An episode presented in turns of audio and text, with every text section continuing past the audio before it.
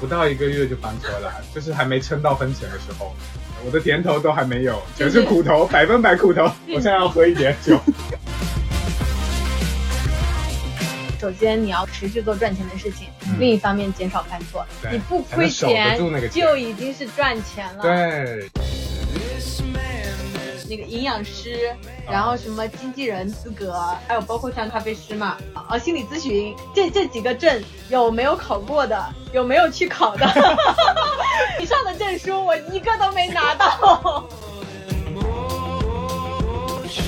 你有些事情发生在二十多岁，可能会比发生在三四十岁要好很多。早点买个教训。买教训这件事情上，六千块钱简直就是早鸟票，好不好？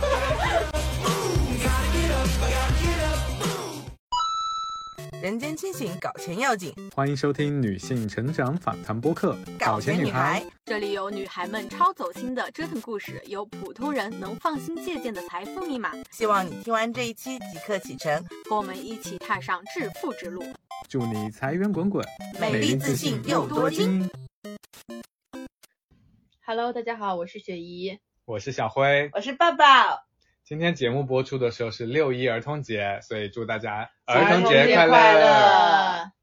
其实我们杭州人都不过六一节，我们只过六二节，为什么因为六二是一个属于一个冷儿，啊？什么？怎么没有没有没听懂？嗯，你个人儿是啥对一个轮儿，六二六二六二六六六六六六，六二是？属于不太灵光的人的节日。哦，你脑壳有薄，瓜娃子，啊，这个四川话也太用杭州话说吧。啊！大家轮儿节快乐！哎 Hello，大家好，欢迎来到搞钱女孩。之前在听友群呢，大家都很期待让我们聊一聊搞钱失败经历的话题，所以呢，在我们节目开通快三个月，今天我们三位主播齐聚杭州，一起有了这次线下录制的机会。我们昨天晚上的计划是，呃，微醺状态下去录节目，结果我们因为喝太多，直接熏过头了，用了一天的时间清醒。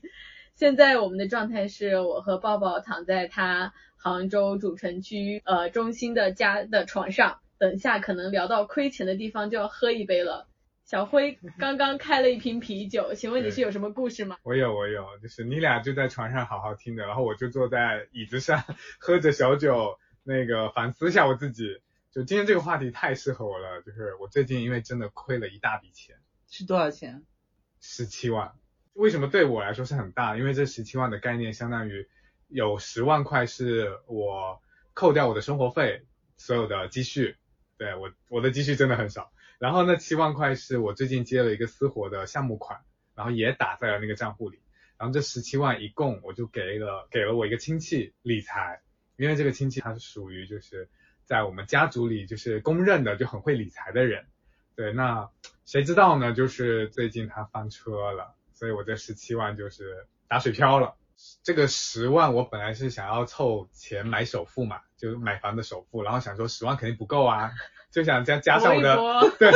加上我的那个项目款，我就一起打给他，然后就说如果通过他的理财可以再多赚一点，我就可以凑单个首付。车变摩托，对，结果就是钱都还没有赚到就没了。那他是跟你说是做什么投资项目？其实我觉得这个是我要反思的点，就是我其实没有太了解清楚他怎么去运作这个钱，只是因为因为我是把钱给我姐，我亲姐姐，然后我姐再给这个亲戚，那呃我所以我没有过问，因为我基于对我姐的信任，然后我又想我其实不太懂理财，然后我对钱完全是很不敏感的，所以我也不想去管这个事情。就说哎，全权代理给我姐，然后你就帮我去打理，因为我姐自己也有钱放在这个亲戚那里，我想我姐不至于坑我吧，而且我姐也是学会计的，她肯定会算账啊什么的，所以我就好钱给你，然后就不管了，甩手掌柜这样子。结果哦，那当时你你把钱给他，你们有约定，比如说呃回报率啊，是以借钱来说，还是说他帮你打理？我也不知道具体他怎么操作，啊但是当时本来是说每个月会肯定会有利息返给我，啊每个月会给你多少利息啊？原来约定约约定的利，就还没分到钱他就翻车了。我不笑我都不好意思。对，就是属于哎还没开始就已经结束了。就是就一般可能像庞氏或者骗局，就是他至少可能先给你返一些甜头，对，我的甜头都还没有，全是是苦头，百分百苦头。就是我现在要喝一点酒，就是你钱刚送过去，对，直接直接买了个教训。第是第一个月吗？对啊，不到一个月就翻车了，就是还没撑到分钱的时候，那那人家都已经在收尾了，也不是收尾吧，嗯，我应该是中途加入的。人家很像四九年加入国军。对哦，生不逢时，生不逢时。对，所以我觉得搞钱真的就是那个 timing，你你不知道你是在什么位置入的这个局，你知道吗？虽然知道你很可怜，但我还是很想笑。笑吧笑吧，我接受你们的嘲笑，真的是，我觉得是我的教训就是我应该就是不要把那么多钱都放在一个篮子里。那你后悔？吗？一开始当下知道这个事情的时候还有点有点懊恼，我倒没有生气，我是懊恼为什么我把那么多钱就几乎我全部的身家都放在一个篮子里，就那十七万几乎就是我百分之八九十的家当了，身家了。我这次放出去我会被网暴，一直在嘲笑。不会，我。放出去，然后听友会说啊，一个搞钱节目的主播 身价才这么点，怎么大家都不太会有有钱的样子？对啊，对，就是因为不太搞，不太不太搞到钱，所以因为这样做这个播呃客。所以我说可能因为我们这一期就是在我是来上课的。因为我们就亏过很多钱，所以我们才办了这期栏目，想听听其他人都是怎么搞钱的。我是我是最炙手可热的失败案例。太可热了。对，那你们呢？你们肯定亏过比我更多吧？我的话，哎，我其其实因为我上一期跟思雨有聊过嘛，然后我我们这个行业就是一分耕耘一分收获的行业，就不存在投资理财这种呃，因为我的主业大部分时间都是在拍片嘛，那我可能在雨夹雪之前我还创过一次业，就是跟几个朋友一起开过一个影像工作室，但是也是以失败告终。说的好听点就是，呃，我当时要去读书了，然后我就没有再跟他们一起做事业了。说的难听点就是，可能因为几个合伙人当中的这些矛盾和纷争吧，然后呃，就就闹得还挺难堪的，就当时还一度要打官司。其实也是可以跟大家分享的，就是就是在呃商务谈判的流程上面我没有太注意，因为其实我们当时三个人在一起搞钱，甚至都没有成立公司，嗯，然后然后就是三个自然人跟一个三个自然人。跟另外一个自然人签约了，声称我们这四个人之间存在着甲乙方关系。OK，其实这个案子是我接过来的嘛，然后大概是九万块，我没有注册公司，但是凭借着我呃卓越的专业，大家也是非常的相信我的。之后我没有去，我就把所有的制片工作和财务算账的这些钱全放在一个制片的合伙人那边，然后他也没有给我任何的明细，也没有说甲方什么时候打钱，我们现在花了多少，还要花多少都没有的，就这部分的拍摄的钱就全部都花光了。那么到后期制作的时候呢，可能还有一笔呃四万左右的后期制作费用，然后在后期的时候可能嗯就是在财务上面有一些紧张，那甲方就先预支了八千块钱，说嗯素材你先捡着，我先买一个电脑给你，这部分的钱从后期的费用里面出，然后呢我就开始剪那个片子了。然后我也没有去 care 那个后期的钱他什么时候给，因为毕竟是创作嘛，其实我还是本着创作心态去的。其实你要说我们四个自然人之间签了一份协议，那都不能叫做合同，其实都没有法律约束效用的。然后我的另外一个合伙人，哎，重点来了，就是这个合伙人突然要结婚了，他没有钱，他想要把剩下的三万二全部都拿走。然后呢，我就不肯放这个权益给他，但其实就是大家空对空的在聊。然后呢，他就说，他就突然就跟我翻脸了，跟我身边的呃朋友、家人，呃，甚至是我当时在念书嘛，甚至跟我学校老师都都不知道为什么就联系到，说报漫华欠他三万二千块钱。然后这个人就开始就在我身边的朋友圈就是黑我，我很很高兴的一点是大家都站在我那一边嘛，因为大家都相信我卓越的专业和靠谱的人品，啊，就是告诉我这件事情，他他有说要去学校贴大字报，然后还有大说对大字报，你敢信？就是闹了一整圈，包括甲方也站在我这边，就很懵逼。然后他说：“你要是不给我钱，我就去告你。我手上有一份合同。”然后我当时心里就很很很胆小，我想说怎么办？合同是他签的，他要告我了，那我不可能，我平白无故变出几万块钱给他吗？因为当时几万块钱对一个正在上学的我来说，真的还蛮多的。嗯然后我当时就很担忧，然后整天就吃不好饭，也睡不好。然后我妈就看我这样子，我妈也很难过，然后我整个人就处于一种焦虑当中。一边就是他每天都会发发来那些威胁的短信，嗯，说我认我知道你家在哪里，什么跑得了和尚跑不了庙，你你不相信我，我会做出让你更绝望的事情来，就就那种很很恐怖的那种。然后我当时也真会信，他说，然后又发来什么我已经找好律师了，我要跟你对簿公堂。然后后来我也去请了我请问我律师朋友，然后我律师朋友就一直让我宽心说没关系，首先你们没有成立公司，他告不到你；其次他跟别人签的合同，他也告不到你，他至少先告别人再来告你吧。然后我那个甲方呢也没有太 care 这件事情，就整个人我就一可能就是小的时候过得太顺遂了，没有遇到过这种大风大浪，就是别人一点点的那种风吹草动威胁我，我会觉得是天大的事情。因为后来他也知道理亏嘛，就找了一个中间人，呃，我妈就就希望说找一个中间人去沟通这个事情，几万块钱我们家都愿意出的，只要你不要那么焦虑就可以。嗯当时我奔着我要付他三万二的那种、嗯那种决心，嗯呃，做好这个准备了什么奔着我们全家共同渡过难关，平白无故损失三万二的决心，通过中间人去问他多少钱，诉求是什么？诉求是什么？然后中间人反应说，他他他他他他他要你六千块钱，然后我经病啊！他是他是靠这六千块钱结婚我妈？当即就打给他。给你这个就把从我女儿面前消失。我我真的，我当时跟他一起合伙，是因为我们一起拍了老兵的片子，嗯然后又在合作第二部嘛，然后我们基本上是一起创作的伙伴，然后就是我也不知道哪来的那么多情感纠葛，我上我的学，他赚他的钱，没有钱去结婚，为什么要问我要？anyway，就是这个事情结束之后，反正还。反正还让我人生挺震撼的，我我当时就觉得说哇，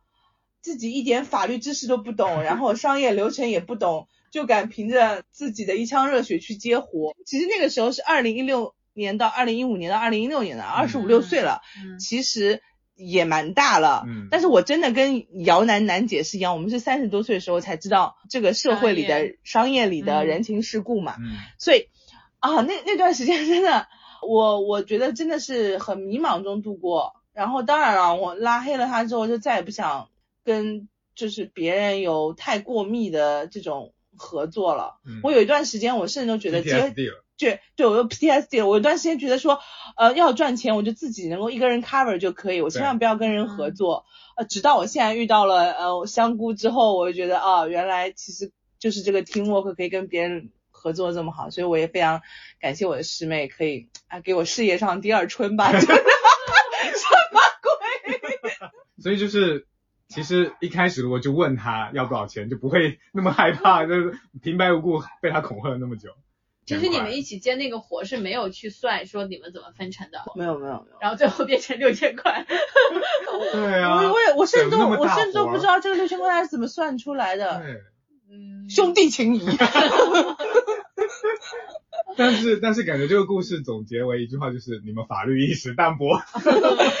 而且你为什么会被他唬住？我觉得这个也很重要。因为胆子小啊，小吗？刚其实也不是胆子小，我就是从来没有遇到过这种事情。可能可能我也现在是有跟大家分享，就是年轻的时候可能觉得几千块钱是个很大的概念，嗯嗯，，再加上然后年轻到处诋毁你，对，有对有恐吓的这个部分。然后然后当时也觉得要对簿公堂是一件很大的事情。嗯，现在我完全不怕，我自己还通过劳动仲裁去要回自己的钱。对，对也也是从那个时候开始起，我会慢慢的意识到，做我这个自然人吧，嗯我的法律法律意义上的我的权利的边界在哪里？商务意义上的我可以获得多少的利益？就在那个时候开始慢慢的画起我的边界感。我觉得是六千块钱看清一个人，他不那么贵的。嗯，如果这样的人我一直合作的话，我以后可能亏的就不止六千块钱。嗯，所以像侃侃说的，就是你有些事情发生在二十多岁，可能会比发生在三四十岁要好很多。是是的，早点买个教训。有对，六千早点买。，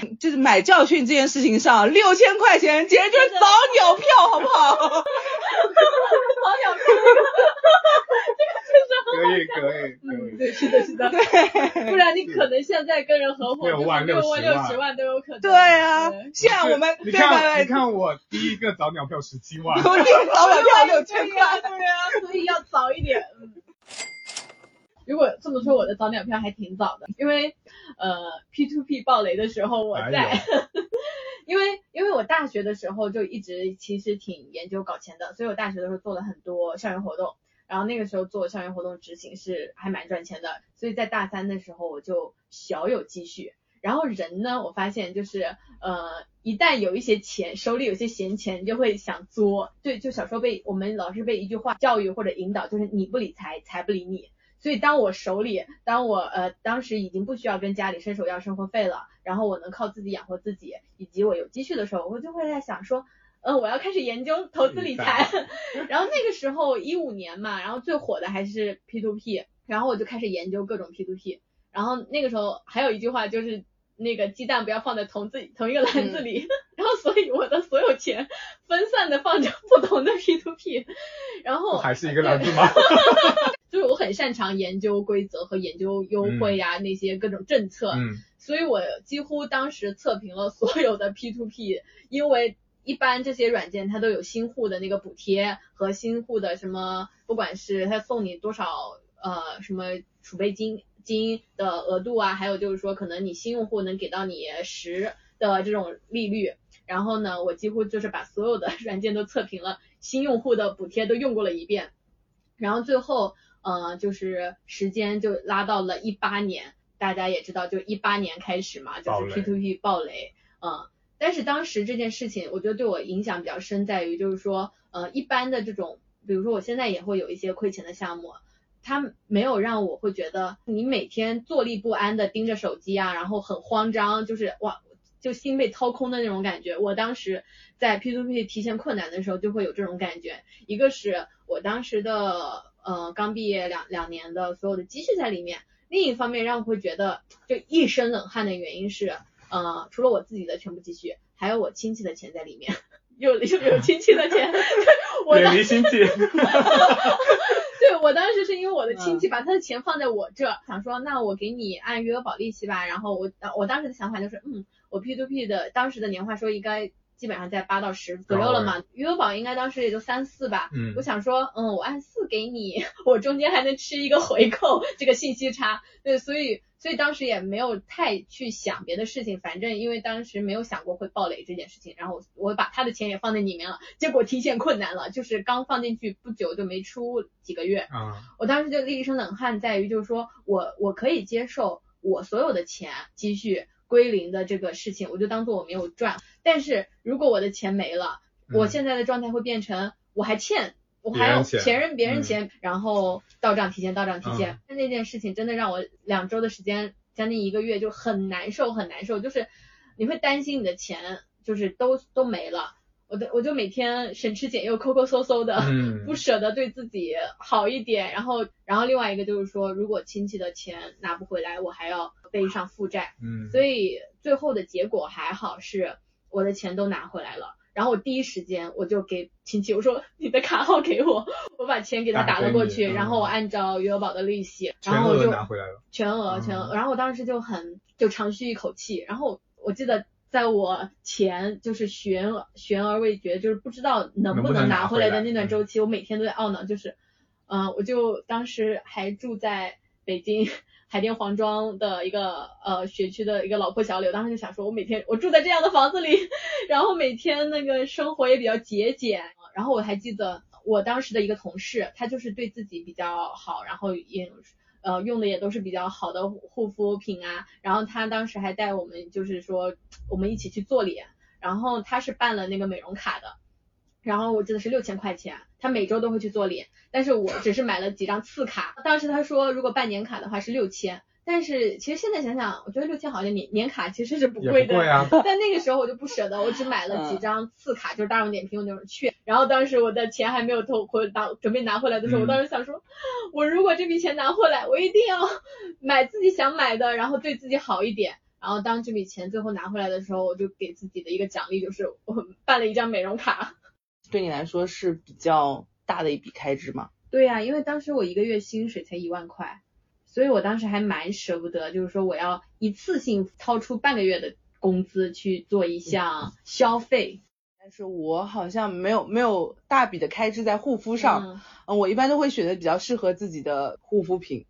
我敷面膜的频次其实是蛮高的，我一周其实敷三到四次。是我的脸就是一个面膜消耗机器，所以对面膜这个东西嘛，我就要买那种便宜大碗又好用的。然后我最近就用的是瑷尔博士的那个升级版的益生菌面膜。大家应该听出来了，因为我们这一期是我们第一次接到了赞助，对感谢艾尔博士。感谢艾尔博士，感谢眼光真的瑷尔博士很好。。他们益生菌面膜有老版和旧版的分别嘛？嗯我觉得新的面膜就是有更好的一点，就是精华会扒膜布会比较多，因为我不太喜欢用那种就是用完面膜之后袋子里还有很多精华的，嗯，然后还要挤出来。我比较喜欢就是面膜抽出来，然后精华也没有多少了，然后你敷在脸上就是面膜跟精华膜布之间的那个扒的刚刚好，满满当当的，嗯然后敷在流出来。对，我是属于也是你说的干皮，但是我在护肤这块很懒，很像是功效型的，当我需要的时候去用一下。最近用了以后发现，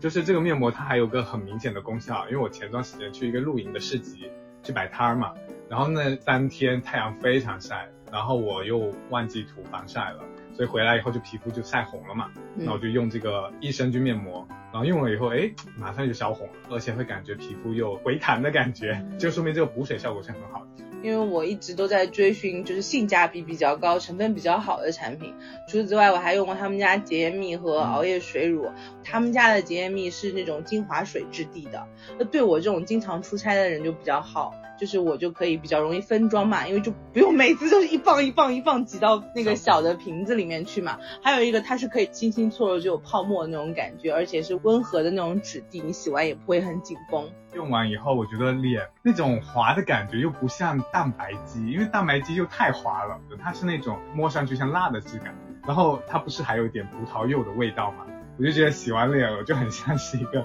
葡萄柚的香薰，我我还蛮喜欢那种感觉。还有一个就是我在用它这个洁颜蜜的时候的一个小细节，就是因为每次化妆的时候，我的流程是先会挤一点粉底在我的手上，然后用化妆棉再去铺嘛，然后所以在我整个全妆化完之后，我的手背上就会有一些粉底，还有一些眼影啊什么的那个残渣。然后那天正好就是化完妆，因为洁颜蜜也就在洗手台上，我就用那个去洗，就发现哎被洗掉了那个粉底，所以像日常我这种淡妆，呃，只要我的妆眼妆或者不是很浓，我就会用洁颜洁颜蜜，然后直接清洁，我就不需要再很费劲的用卸妆油去清一遍，然后还要用洗面奶。我其实一直还会用他们家的熬夜水乳，因为我是一个比较多熬夜的人，然后我们工作性质也是这样子，可能你收工就已经一两点了，收四五点躺在床上，然后七八点再再开第二天的工，那有的时候就遇到那种甲方会督场的那种时候呢，你又要有一个很好的状态去面对甲方，我可以就是在考素材的过程当中做一个湿敷。就因为考素材也是等嘛，差不多考完一张卡，我就可以把它取下来，然后第二天又可以就是元气满满的去见到甲方。熬夜水乳之前也是有在其他博主种草过，然后用完之后发现果然很惊喜。一个是说它没有特别的异味和刺激，不像我这种沙漠干皮被滋润到就一下子喝饱水，而且用完之后不会黏腻。就夏天就真的是很讨厌这种黏腻的，又有些水乳会油，所以这目前这个熬夜水乳在我用来就是说肤感体验是非常好的。最近在尝试呃早晚用这个熬夜水湿敷八分钟，然后这样的话就是相比平时我以前就是那种急救会早起敷一个面膜要十几分钟，我觉得就已经快很多了。我这样子连续用了一周以后，哎，整个皮肤明显有提亮，然后就整个人的精气神就出来了。对，所以我觉得这一款是也很推荐给就是常年熬夜的人，然后你第二天就可以有很好的状态。护肤这件事情对我来说跟跟赚钱很像，靠积累。嗯，啊我我不相信有什么钱大风刮来一夜暴富，我同样不相信有什么护肤产品可以一用换头是 除非除非是医美哈。对，所以呢，就是我们今天很诚心的推荐我们爱用的艾尔博士。刚才提到三款产品，一个是益生菌面膜，一个是熬夜水乳，还有一个是洁颜蜜，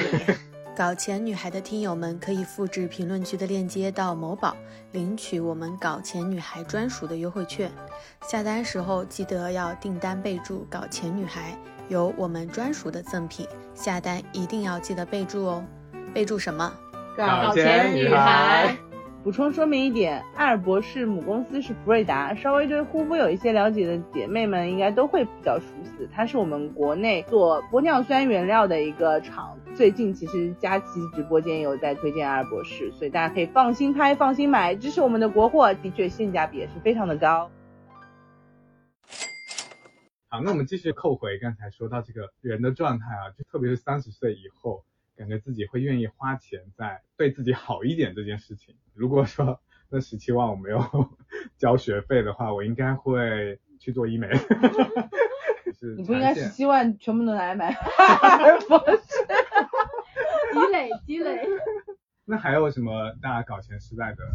我觉得雪姨那个不够失败，因为你钱拿回来了，你在这凡尔赛。我都我本来还想问你，哎，你赚了多少钱在 P to P 里？也还好啦，因为那个时候首先你小几万吗？嗯，我想想，应该应该没有吧，也就几万块。因为那个时候你想，你大学生刚毕业，你本金很少，所以即使年化百分之十的收益率，当时手里也就十万块钱嘛。对啊，也就滚来滚去，也就也就那么多。那个时候也很恐慌，觉得那就是全世界钱了。所以当时因为这件事情对我影响蛮大的，一个是说我当时意识到。呃，自己买 P to P 的原因也是因为它比较简单，它其实跟我在银行存定存没有区别，就是把钱放进去，人家按照固定利息给你转钱，在没有跑路的时候是这样的。所以当时我重新反思了一下，第二件事情就是我觉得我积累本金的速度和方式都太原始了，只能靠工资嘛那个时候，那我一年就挣十几万，一年就挣十几万，那我什么时候才能赚到这些钱呢？如果这些钱被我亏掉之后。所以也是因为这个原契机，我后来在一九年裸辞，就是因为一个是我手里当时有了有了这样一笔钱够我裸辞，第二个就是说搏一搏，单车变摩托，就是我就觉得不不上班行不行？嗯，不上班靠自己能不能赚到钱？嗯，所以跟这件事情多少也是有关系的。那有没有真正意义上就是亏钱了，没有拿回来的？就还是那句话嘛。是你不理财，财不理你。我现在我重新解读这句话，我有一点新的一个认知，就是我觉得你不理财，财不会远离你。就是因为我发现我再怎么样，就比如说做项目啊，或者说有一些呃亏损，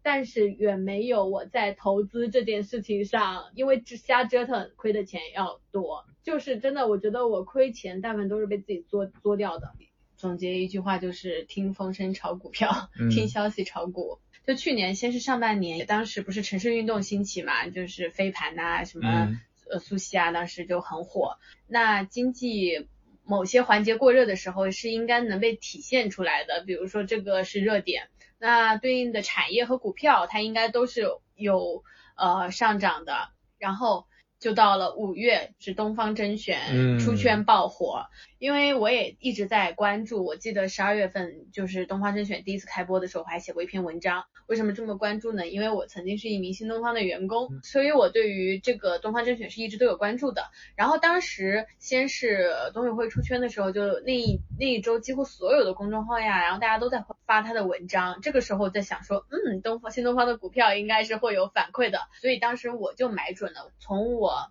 买入，呃，当时是十几块，然后不到一周的时间，周五翻盘的时候，那天我也算准了，第一个是新东方在线的粉，呃呃，东方甄选的粉丝破千万，我觉得这是一个节点，嗯，所以当时正好是周五收盘的时候，呃，东方甄选的粉丝破千万，我就把股票抛了，然后是三十的时候抛的，就是在呃整个不到一周的时间里，我的本金翻倍。嗯，所以当时我就深谙，我就感受到这种不劳而获的快乐，就是我仿佛拿到了靠炒热度的这样一种炒股赚钱的一种财富密码。我就觉得，嗯，我是这么敏锐的一个人，那我肯定我只要把握住每一次机会炒短线，我也不贪心，对吧？我只要挣到一点点我就走。所以带着这一笔收益，我又往我的户头里又打了十万块，准备在股市里沉浮了。这个时候呢，我就买了另外一只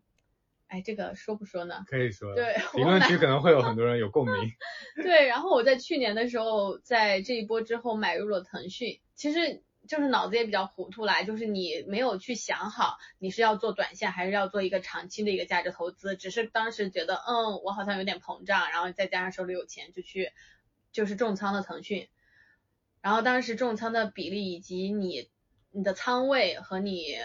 买入的时机其实都是不对的，就现在嗯怎么复盘就觉得那个时候就是鬼打墙，嗯，就重仓了腾讯，真的就是你莫名其妙，就是你又没有时间，你对这家公司其实了解并不多，然后你又没有时间去盯盘，然后你还买入那么多个股，就是风险度很高的一件事情。嗯呃，因为我曾经在前两年就也眼睁睁看过，当时我持有的腾讯从四百到了七百，你你就会心里对它有期待，就是年底说不定它就七百了的这种不切实际的愿望。结果在我买入之后，它不仅没有从四百到七百，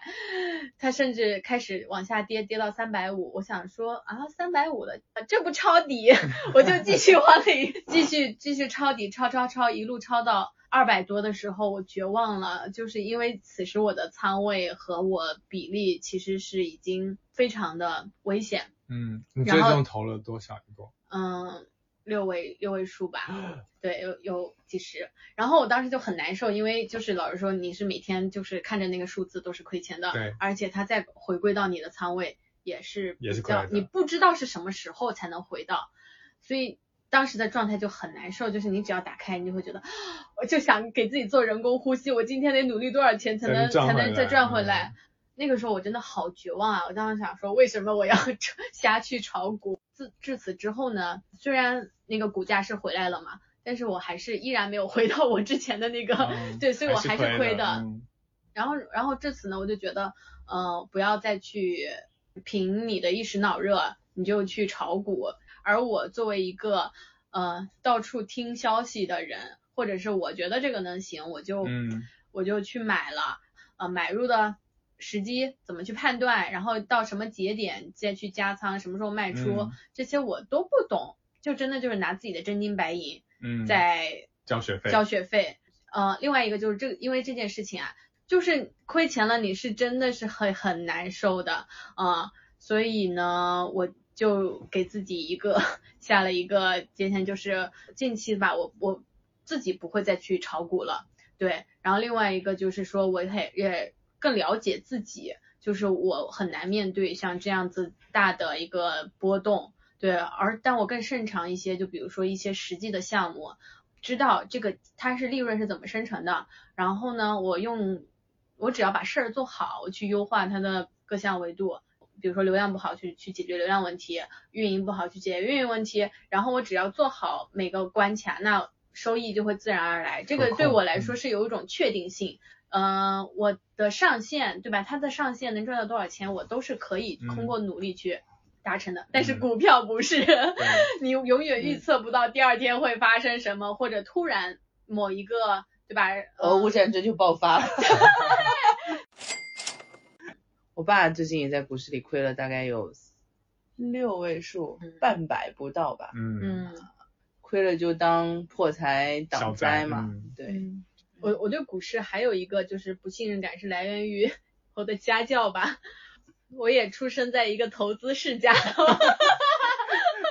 嗯嗯，我从小就是跟着我妈，就我过呃记忆非常深刻。我小时候过暑假的时候，我是在交易大厅长大的，就是嗯早上我我妈会给我买一份早点，然后跟着她就去证券那个交易的那个大厅，然后她在那对这个电脑，就是反正就是各种数字啊，然后柱图啊，然后曲线，然后然后看来看去，我也不知道他在看什么，然后我就在旁边写作业，然后呢，差不多三四点应该是收盘的时候就回家了。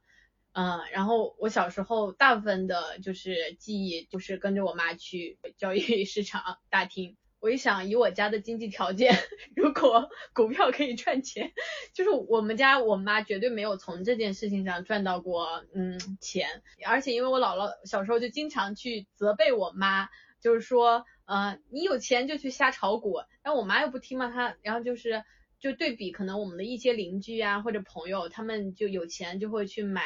商铺，嗯。买买房子，那他们就收租的这种收益，呃，在我姥姥眼眼里就很确定性，而且随着那个 前二十年那个房房子的波动增长，嗯，所以所以就他们就日子过得就又轻松又很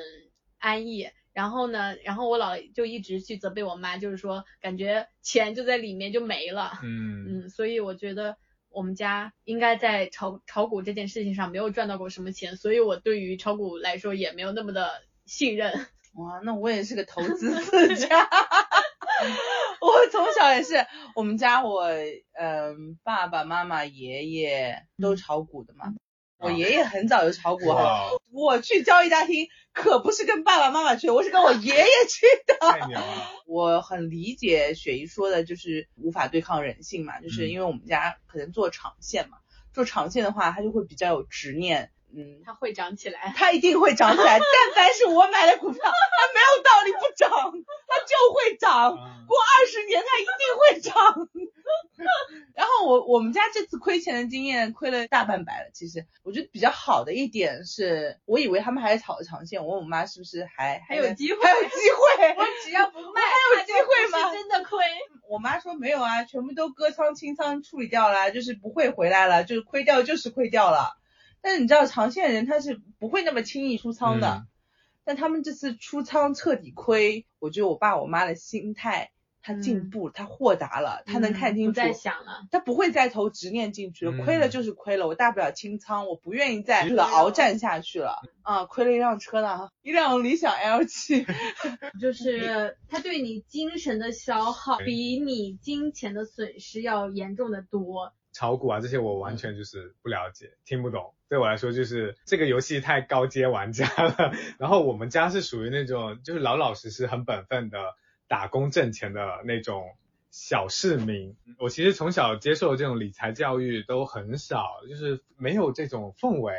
我觉得我最大的教训就是包括我前面开头提到的那个十七万的早鸟课，还有我后来就是我现在要说的就是我其实还买了基金嘛。我也是属于那种我听风就入局的，哎，嗯什么火？然后我觉得我好像有一些闲钱，我也去买买看。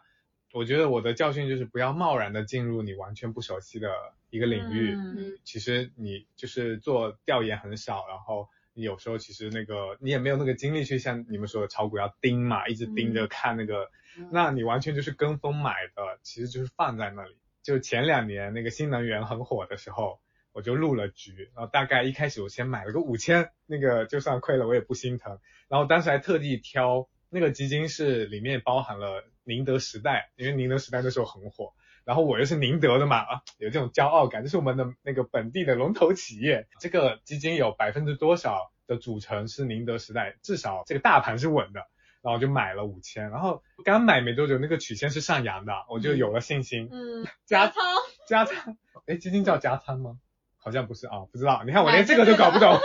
我就是很自信的加了，最后买了两万五，然后就开始 往下跌，然后呢，现在我最近看了一下，亏了快一万块钱。哦我现在又就是有一种破罐破摔，我也懒得抛了，我就想看它能跌到多低。哇啊，那你也亏了一辆车嘞，但不是理想 L 七，那我是亏了一一辆五菱宏光吗？五菱宏光打拳。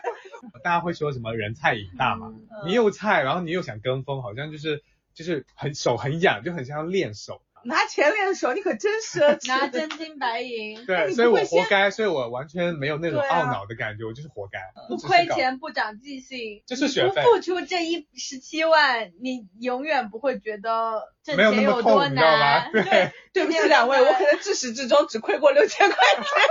后面当然六千块钱随份子啦。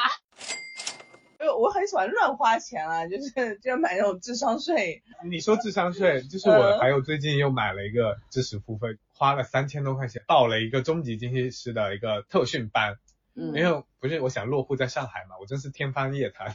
野心很大，我想要落户上海，然后你还想在上海买房了，何止啊！不是了，十七万是想要在老家买结果。连本金都没了。对，然后那个，因为因为我的那个社保基数就是如果没有这个职称的话，其实它倍数很高嘛，嗯所以我想说有这个职称，可能哎倍数变少，我就可以更容易落户。然后我上了两节课以后，我真的觉得这个学我上不了，太难了。因为就是数学啊，我本来就这个很差，然后一周要上两节课，一节课要一个半小时，然后是嗯看直播，然后你错过直播就看回放，所以整个学习体验就很枯燥啊，然后就完全靠你自己，要背各种的那个，不可以靠你自己吗？就是发现我就是真的不 爱学这个东西。我又想说，我回头想一下，这个买卖这个投资也很不划算，因为万一我没考过呢？我年初的时候跟我一个朋友，嗯、报了，但这个不是智商税，就是我纯粹懒惰嘛，就是我花六千块钱学日语，然后目前为止你学为了啥学日语？我为了就是拓宽我的知识面，以及有一个嗯丰富你的就是我我你这个我动力太弱了。我我觉得我跟你说，我们真的不是我们想成为的那样的人，我们错误估量了自己。我年初的事情时候，我跟赵可儿说，我说可儿，我想学日语，他说好呀，你找汤老师学呀。他说你为什么要学日语？我说我我想我多学一门语言。可以多了解一个地方的文化，然后拓展我的知识面，成为更好的导演。学日语跟做导演有什么关系？对，这可是跟我说，你难道不想在日本开个公司吗？株式会社财团法人。哦，对我就是个目标，不知道可能就是想花钱吧，就然后我就打了六千块钱给赵可儿，然后可儿她老公是日语教师嘛，然后他会来线上有个上课的嘛。我每次和汤老师呀，我这周有拍摄，汤老师呀，我这周有个会要开，下周吧，汤老师呀，我六月份在，然后现在马上就要六月了，我想在节目里跟汤老师说一句话，汤老师呀，学费退给我。汤老师呀，我们不然十二月份再学吧。十二月份是我们影视行业的淡季，就没有那么多屁事儿了。对，所以知识付费就是一个很违背人性的事情。如果这个东西不是你非常想要，不是你近期特别要实现的目标，你真的没有动力学。思路，因为我也是一个兴趣很广泛，然后什么都想试一试的。当时大学毕业之后，我给自己规定，就我每年都要学一样新东西，然后所以我就也乱花了很多钱，比如说前几年那个营养师，然后什么经纪人资格，还有包括像去年我去考学了咖啡师嘛，然后还有像呃心理咨询，对，其实我这些都报了对，但是不，这这几个证有没有考过的，有没有去考的？我刚以为你拿到了几个证都没有。都没有，以上的证书我一个都没拿到，就是营养师，我应该是实在是读不下去，因为我发现就是我是一个文科生嘛，然后我一打开那个书，我连氨基酸是什么我都不知道，呃，然后但是可能就是多多少少了了解了一些什么常量、微量、营养元素，然后经纪人是当时因为我做呃演艺相关的行业。那个公司需要有这个证儿，然后呢，第一次考试的时候刚好那次那天有事儿，我就没去考。然后他他半年后可以补考，然后补考那天呢，我一看那个我当时住在天通苑，然后那个考场在通州，就很远远，早上九点我还得，然后我就那一天晚前一天晚上我就有种预感，我第二天应该起不来，然后就我就带着一个预感，然后第二天我果然没去考，我就想说反正还能补考嘛，结果我就报了第三次考试，嗯、我去考了，而且那个大那个那次考场在大兴，我还嗯。提前一天晚上订了酒店住在附近的，然后当时呢，大概是它有一个分数线，你考过了，理论上应该就有的。我当时应该是五六十分吧，嗯、那应该过了吧，毕竟分数线过了。结果我后来才查，它不仅仅是那个分数线，它还按照比例，就比如说这一次大家可能前百分之六十的人都是哪个点，就按哪个数字。啊，他发证是有那个对，结果所以我竟然没有过。然后就是呃，还有什么咖啡师、啊，咖啡心理咨询师还有俩呢。然后咖啡是我因为我纯粹自己喜欢，本来我是每天上课，然后把我前面的大概已经有上完三分之二的课了，然后最后一周的课是做，就是学各种不同咖啡的一些做法的比例啊，包括打奶泡的一些要求啊什么的。我就想说，哎呀，这个我有时间再去吧。我就跟老师协商，我说我改周末课吧，我就不改平日课了，我每周去。结果我就再也没有去过。然后我那个老师他不在这家学校了，我老师现在出来自己做了。然后他一直跟我说，他说你还学吗？就是其实我已经都会了，包括怎么做嘛。但是呃上课是真的没有上过我。但是我现在就是觉得那些无所谓了，就是可能你学到了，也就是有收获。然后除了心理咨询师，心理咨询师压根就是就没有什么用。对啊，所以就不要拿那些东西，已经那个取消了，对对，所以就不要因为为了得到某些，我现在特别会已经会调整自己，不受某些规则的束缚了。但如果你考出了，你就会是另外一套逻辑了。嗯，可能吧，因为我已经认清自己，就是说，啊，对，可能我就会自洽 就觉得反正也没有用。呃，关于知识付费，我也花了很多钱，大几万有了。有肯肯定不止啊，但是我发现就是你还是要通过付费的方式去学习是比较重要的。嗯、我不会觉得我在花知识付费上是亏钱。嗯，我觉得如果这件事情没有达到理想的效果，只是我的问题。就包括最近会有人问我，他说我买了就担心自己不看呐、或者怎么，或者就是没有用，我就觉得说你只有两种选择，第一个就是想尽办法让这件事情回本，要么就是放弃，就过以前一样的生活。我觉得就是这样，就是我们不能既要又要。那我跟汤老师约个课呗。哇塞，我的这个这个有这么大的，我觉得为什么会有那个惰性，很重要点是你学的那个东西不是最痛的、最嗯燃眉之急的东西，所以你没有那个动力激发。你如果考不了试，你就得离开上海，被驱逐出上海。对，就是其实可能然后你说那我回老家了。对，就是这件事情你为什么没东西，说明你没有那么想要，我觉得有两方面，第一个是不适合，那你可能付出了这个钱，你知道了自己不适合，就认吧。我就认自己，不要走学术和追逐一些虚的证书这种的事情。第二个就是说，呃，你还是要付出那些成本，然后才能够带来改变。呃，你付出的这个钱对你来说痛不痛？嗯就是它属不属于你的一个你个人能够承受的亏损范围内。就比如说在我们那个时候，就抱抱的第一段经历，他亏他六千块钱的都会觉得，呃，就当时六千到三万二嘛，对他来说已经是天了。别人因为这点小钱去诋毁他，然后呢，对我来说，可能在我毕业的时候的第一笔就十万块钱。然后我就会觉得我失去了全世界，嗯，所以其实我我后来包括我做项目，因为都是一些呃比较短平快的嘛，嗯。所以我是通过一个个项目来建立自己的一个亏损的能力承受范围。嗯。对，就像投资买股票一样，可能最开始你买的是五千，然后对你 你加仓了，我们可能是通过这样一个经历去去让自己设定，比如说五万以内的小生意，我都会去试试看，然后这笔钱丢了就丢了，嗯没了就没了。你如何通过一个最小的一试个错成本试错，对，所以每个人都要建立一个自己的一个，就是嗯你愿意承受多少的范围的损失。当超出这个数值的时候，你就会痛，在这个范围内，你就当做你这笔钱没有赚。所以这些折腾的经历都是认识自己的过程。嗯，。对，我去年认识了一个财富自由的人，呃，他今年将近将近五十岁，他从三十八岁开始实现自由的呃一个标准的，然后他的自由标准就是他可以不工作，然后他的哦被动收入是能够覆盖他所有的支出，然后当时我就跟问了这个中间人，我就说他是做了什么可以达到现在这个，然后他讲了一句话让我觉得非常印象深刻，他就说了句他很少犯错，然后我再结合他的经历，我就知道，嗯，他走的每一步都很稳。然后他没有那些冒进的一些操作，嗯他就是呃一直做好主业，然后积累，然后当有一点投资去做一点，当有一天投资嗯做一点，然后包括我后来跟他合作的一件事情，他非常在意，就是说这个资金的流转率和这样要投入多少成本的这件事情。我当时就在想说，不是吧，我都没有在乎这些钱，但我后来讲，就是靠这样，他会不会像我这么神经大条去，嗯就是小时候说手里缝大嘛，就你的钱都流流走走了，嗯对。是吗？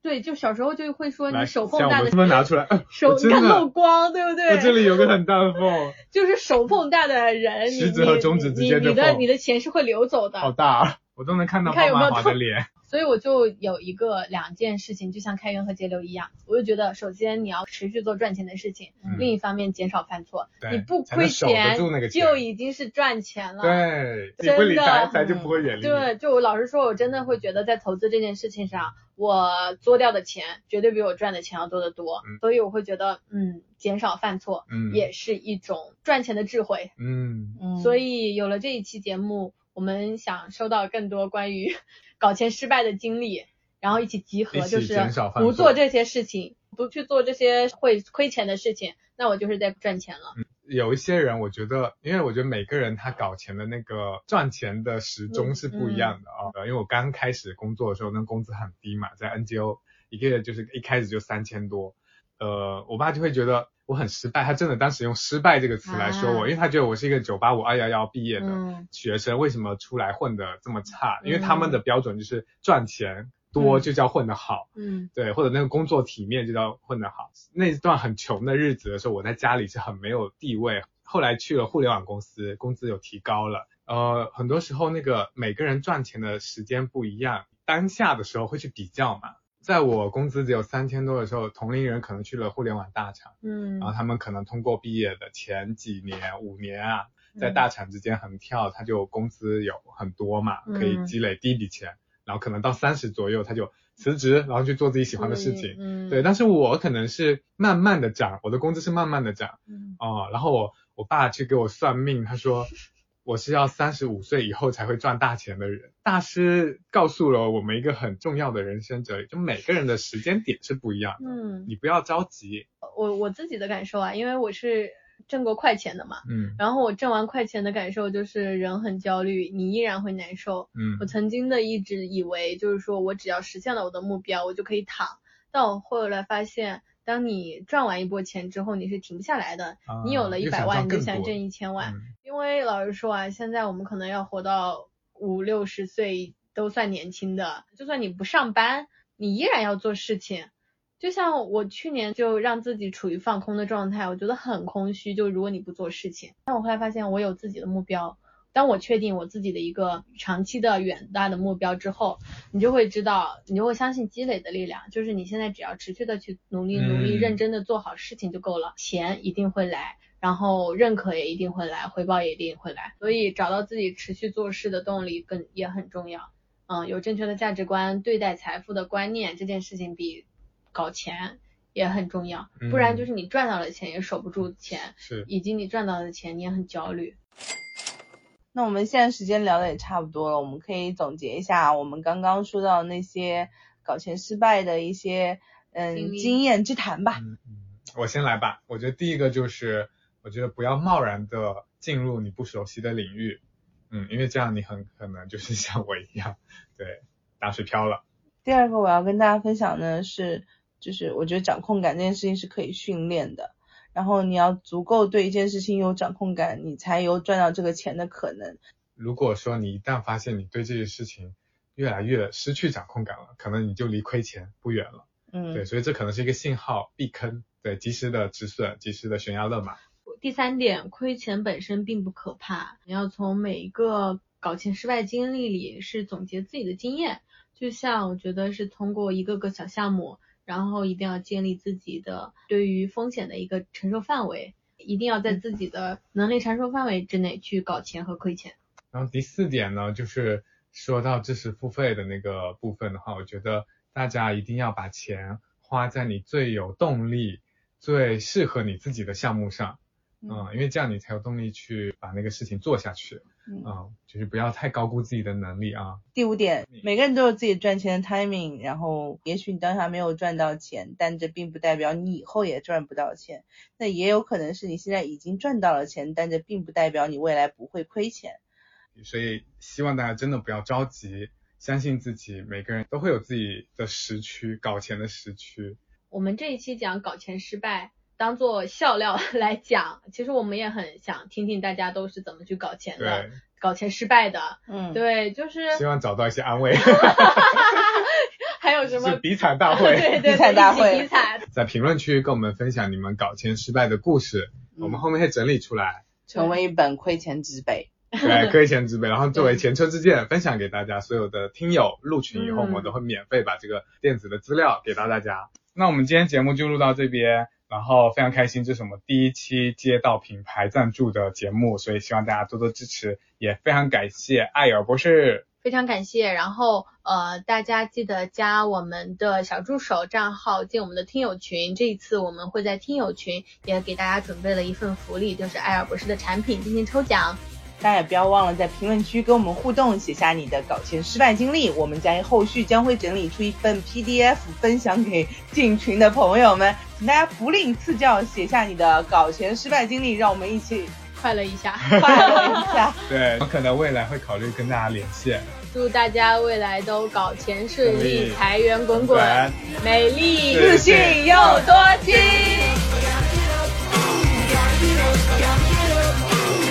get up, I gotta get up. move. Na na na na na na.